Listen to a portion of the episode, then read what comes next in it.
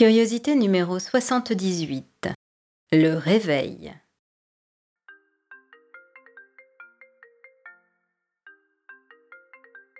Allô? Chouchou? Tu viens? J'ai froid. Dis, il est où mon orgasme? Tu viens? T'es loin, tu me manques. Une cloison nous séparait. De l'autre côté, je l'entendais jouer. Ça cliquait, de petits bruits secs. La première fois qu'il a déserté le lit le dimanche matin, je suis restée à l'écouter et à réfléchir.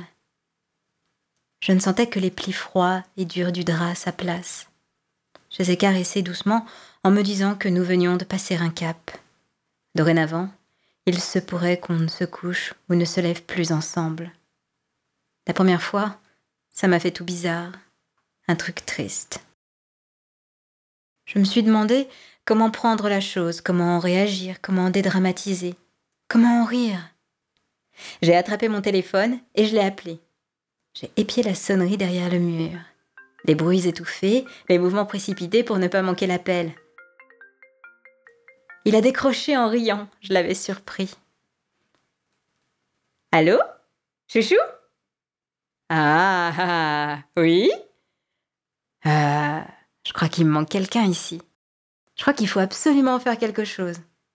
Tu crois? Évidemment. J'ai perdu quelqu'un. Je me suis réveillée ce matin, il avait disparu. La SPA ne peut rien pour moi. Les flics sont aux abonnés absents. Tu ne saurais pas où il est? Hmm, Je pense que toi, tu dois pouvoir m'aider à le retrouver. Attends, je vais voir ce que je peux faire. Bon, tu viens? Qu'est-ce que tu fais? J'ai envie de toi. J'arrive Et je le voyais débarquer, l'oreille collée sur le combiné. Il se glissait dans le lit, je me blottissais contre lui, chaude, entière et tendre. Il me prenait dans ses bras et respirait l'odeur de ma nuque. C'était ainsi.